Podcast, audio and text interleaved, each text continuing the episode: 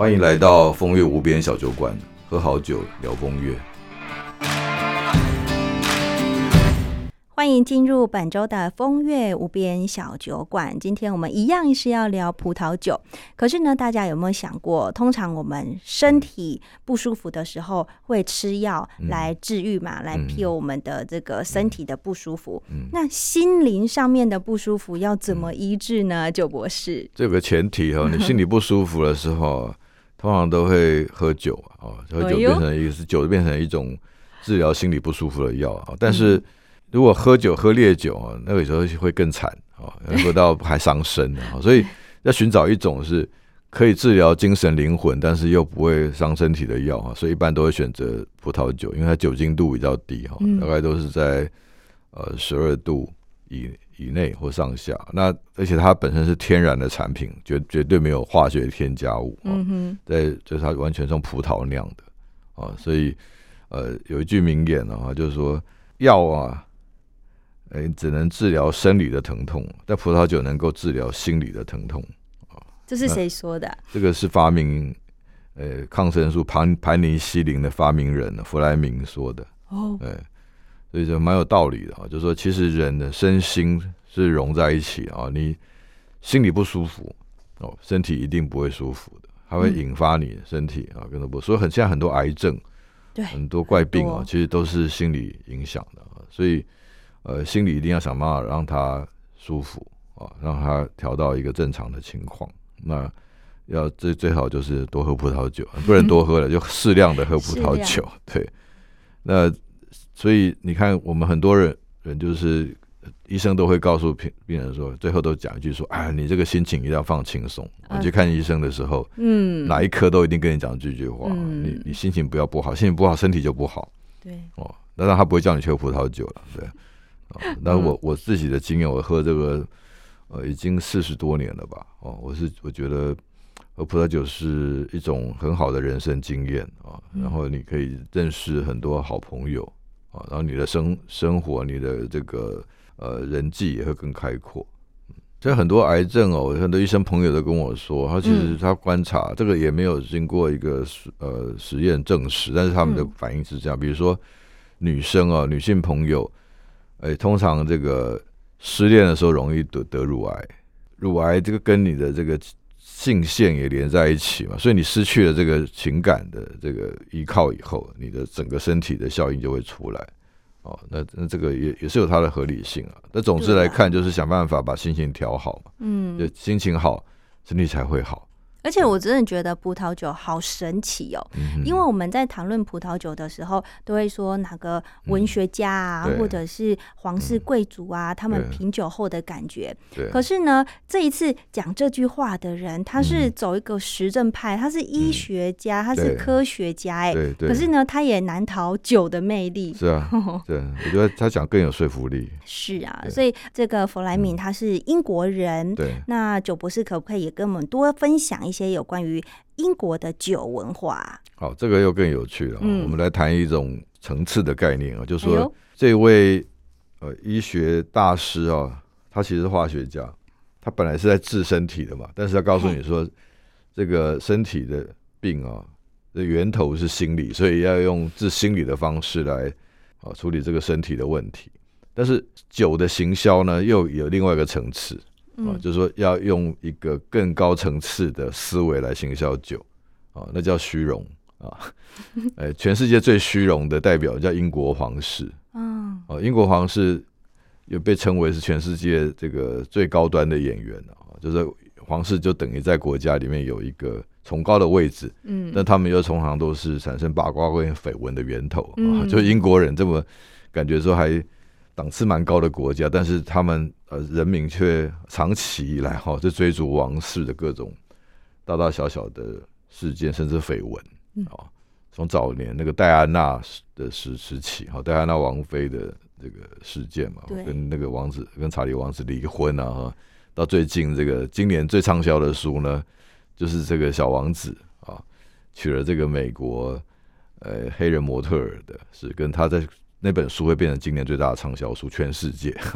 所以英国皇室它的行销其实就可以反射到我们来看酒的行销。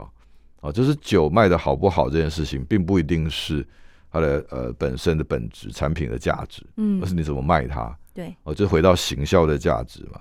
所以英国皇室呢，就反映出说英国人在酒这个世界特别的位置啊，就是说你基本上你没有生产哦，英国皇室不工作的。哦，英国皇室工作就是露脸给人家拍照片，然后制造一些绯闻，漂漂亮亮的，对对，就优雅，会标示着时尚的高度。说什么叫做时尚的王道？哈，我示范给你看。对对，就是王妃出来哈，或者这个王子啊，哈，皇后出来，呃，我女王出来了，Queen。其实 Queen 这些有趣，我们都觉得她是皇后嘛。嗯，Queen 是 under 在 King，就是 King 跟 Queen 嘛。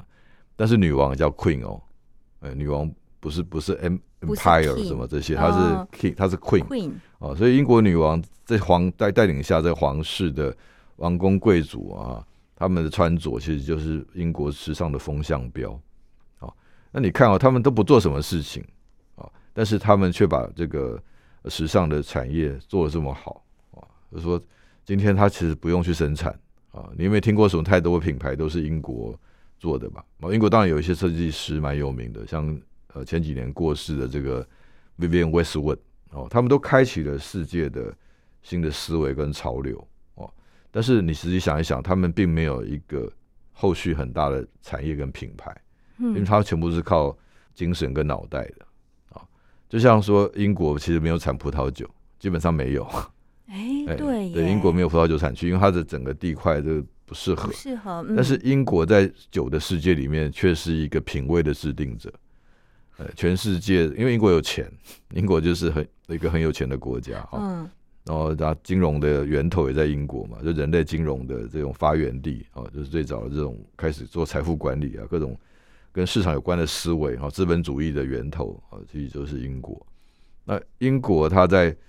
对于酒的这个操作跟影响力，他是完全在扮演一个制定者的角色，就像皇室在对于这个英世界的一个角色，就是一个品味的制定者。嗯，哦，所以英国的行销，我们可以称之为它品味行销。哦，就是说，你看，我不需要去生产这个产品，我只要告诉你什么是这个产品的品味高度，我就可以做很多事，甚至我可以去呃放单 OEM，我让你帮我代工。哦，你会生产，但是不见得会赋予它价值跟给它定位，那反而你要靠我来卖。英国人就是玩脑袋的，或者这一代这一套又被美国人发挥的淋漓尽致，因为他把它融进了商业管理。嗯，哦，所以聊这一件事，就是可以来呃跟大家分享，说往后大家在饭桌上也可以多谈这些事哈，就是说，哎，你从葡萄酒来看品味行销啊，来看这个怎么叫定位啊，就你你怎么去把自己的高度定好以后，你在这个产业里面。就会有一个很好的位置，嗯，我想这个对于现在，特别是我们内地啊，产业在发展的时候，也是很好的一个思考。啊。所以大家以后如果来喝这个酒的时候，可以聊聊英国它如何去发展它的这个在葡萄酒世界的位置。对，之前我们有一集谈论一九七六年的巴黎大大审判，也是由英国的这个酒商对英国做庄，对对，那也是。对啊，就是因为英国他真的很会掌握这个行销技巧，对，然后才会想说要做这个品酒的一个活动，对，然后想到激起这么多一些在葡萄酒，直到现在还是非常有名的一些大事件。对，而且英国出产一种人叫做葡萄酒大师，葡萄酒大师。专门评定哪种酒是好不好的，有英国人来评呢。对他们还发展出一个系统叫 WSET 啊。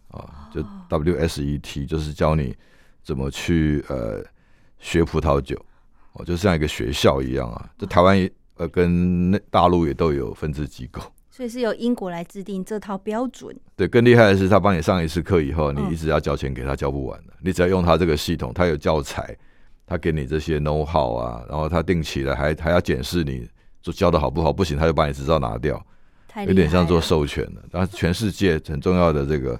呃，WSET WSET 啊，就大家可以去查，就是一个它是课程，嗯，那更厉害是课程后面有有这个检有检定，就你要考试，所以你如果考不过，你就只交学费给他，对，他就让他他卖葡萄酒完全不用种葡萄啊，他光赚这个就赚翻了，嗯，对，他不会有任何成本压力，对啊，嗯，就是。知识产业嘛，就是完全在卖知识，嗯，对，不是知识摆知识那个知识，对啊。也要摆姿势，所以要有这个 knowledge 啊，然后也要有 posture，就是说你要有有知识，然后你还要摆姿势这样。嗯，有时候摆姿势比有知识更重要。真的是又让我增广见闻了，还有很多招。是那刚刚九博士有提到，我们讲到英国啊酒啊，很难不注意到有关于尤其是皇室的绯闻。那关于这个绯闻啊，我就也可以想分享一下，就是我们常常在一些这个例如威廉王子或是哈利王子他们当年的婚礼上面啊，哎，那他们到底喝什么酒？哦，发现。喝香槟，嗯，好，是他们非常主流的一个葡萄酒选项之一。耶，对，英国对于香槟的热爱，哈，就是我觉得远超过法国人。嗯，他们是有传统的，比如说英国最喜欢喝葡萄酒，一个很有名的叫丘吉尔。丘吉尔是把香槟当开水喝的，而且他改变香槟在世界的相对位置，就是他大量抽雪茄，所以丘吉尔的照片常常出现，他一手拿一个。这个酒杯吗？香槟杯，那个香槟杯很老式的，就是在我们盖香槟塔用的那种，像碗一样的。然后一手拿雪茄，哇，雪茄配香槟，它的标配。但是香槟是相对来看全世界最贵的酒，因为它地块很小。嗯，能够叫香槟的酒啊，其实就是必须产生在法国香槟区的那一小块地才能叫香槟的气泡酒。那其他地方都大家都会占这个名词。那法国在法国，他是为了这个去打官司的。只要你敢他叫他香槟，他就他就跟你输赢了，就就一定会去叫你不要叫香槟。他说想他，而且他是一直每一年他就会跟世界说，香槟就是法国的这个香槟区的酒才能叫香槟，就有个专利。对，但是全世界最爱喝香槟、消费量最高的却是英国。对，所以所以呃，像 Paul h o j 啊，在在很有名。对，Paul h o j 是我朋友代理的啊，哇，在台湾的，就是哎，你你看那那个叫叫贵族气啊，就是那个老板很胖哦，大概会上上百公斤。那每一年的台湾会办一个酒神庆典啊，我们都会见面。那这个这个英国先生就会来台湾呢，然后就请大家喝 h o j 香槟，这是个。丘吉尔最爱的香槟，这也是那些哈利王子、威廉王子他们在婚礼上，然后被爆出来，哎，他们也是用这个牌子，对他们也是用这个，因为他就是英国人很会做生意嘛，他就把你整个垄断了，他就告诉你皇室只只会喝这个，但是你看丘吉尔之前是丘吉尔喝这个，就行销嘛，行销，所以他只要给这些人喝，这事就结束了，这个行销不用做了，真的，对，你是说，哎。女王喝我们家香槟，哦，皇室喝我们家香槟，丘吉尔喝我们家香槟，大家就趋之若鹜了，没有办法跟他竞争了。因为皇英国皇室品味最高端的，那他做完这件事，他只要持续做这件事，他就不用再去烦恼他的位置、品牌位置，他就成功。但是法国的香槟里面啊，有一支是英国皇室特别爱的，然后产量特别少，然后它是全世界最贵的，平均价格最贵的，但是一般人很少知道。我们通常喝香槟都觉得说啊，香槟王一般比较不是那么爱喝常喝香槟的人，我们都会听过呃，Dom Perignon，这是香槟王。但是英国皇室最喜欢的香槟叫 k r u k 克鲁格香槟，哎，那瓶子长得朴这个朴实无华，你看到它的时候根本觉得像香槟王，这特别是它瓶子就做的很华丽啊，就是然后还有个魔鬼头。但是你喝克鲁格 Krug。库鲁格香槟真的长得就是平凡无奇，完全没什么包装，所以就应了这个乡民的名言嘛，就有钱人的人生就是如此的朴实无华。啊。那那这瓶酒是英国皇室最爱的酒，价钱还远超过香槟王。哦，Krug K R U G，对，跟大家分享所以以后然后大家。有些有钱朋友要请客的时候，你可以说：“哎，我那我们来喝喝 Krug。”然后再跟他介绍这个故事。对他搞不好能喝得起，但是不知道这个故事背背后的文化意涵。那这就是你可以好好跟他分享的时候了。对对，就就是听九博士聊天就可以骗一顿酒。好，谢谢九博士今天的分享哦。我们今天的风月无边小酒馆就到这。好，谢谢。